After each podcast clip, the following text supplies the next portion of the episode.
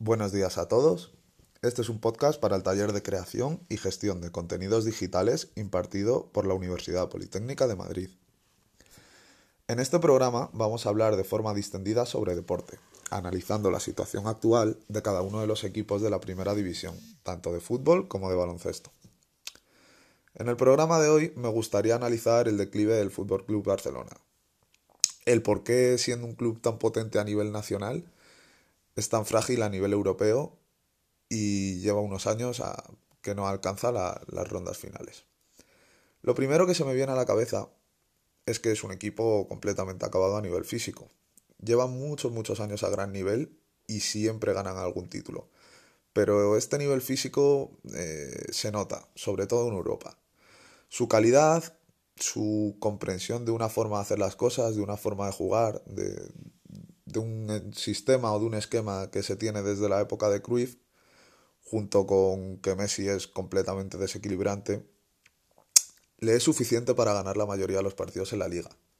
Sin embargo, en Champions otro gallo es el que canta. Esta falta de intensidad perjudica muchísimo al club y le complica llegar a las rondas finales.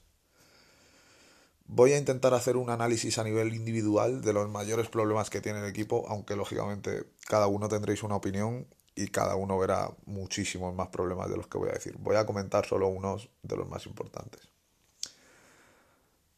Lo primero, creo que no hay ninguna duda de que Leo Messi es el mejor jugador de la historia y yo creo que la mayoría de la gente lo piensa, pero sinceramente le falta carácter para liderar a un equipo en los momentos difíciles.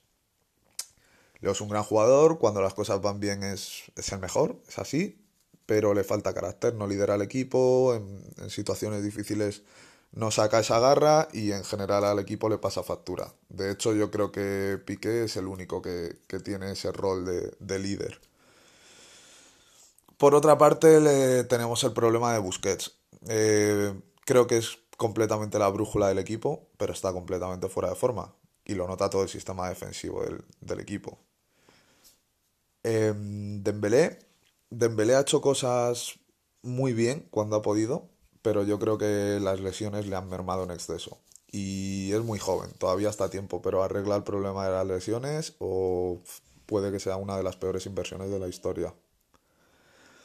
El tema Coutinho, ¿qué decir de él? Me parece un pufo absoluto, no ataca, no defiende, no combina, no desequilibra. Por no hacer, no mete ni la pierna. Es el mayor fracaso de la historia de la junta directiva, bueno, de la historia del club, diría yo y veremos cómo consiguen resolverlo este verano. El caso de un Tití es inexplicable, de ser uno de los mejores centrales del mundo arrastrarse literalmente por el campo, cosa que no entiendo. El problema del lateral derecho es grave. Roberto no es lateral y se le debería dar la oportunidad a Semedo, que sin duda ha cumplido con creces esta temporada. Finalmente, también debo decir que la unidad B no da el nivel, y que en un equipo acorde al nivel de este club y a la exigencia de este club debe tener un fondo de armario mucho mejor que el que tiene. Al menos para luchar por los tres títulos cada temporada. Parece que el club se ha dado cuenta de, de estos problemas y está haciendo todo lo posible por volver a tener los mejores. En el caso de De Jong, me parece un futbolista total. Puede estar al nivel de Busquets en sus primeros años sin ningún tipo de problema.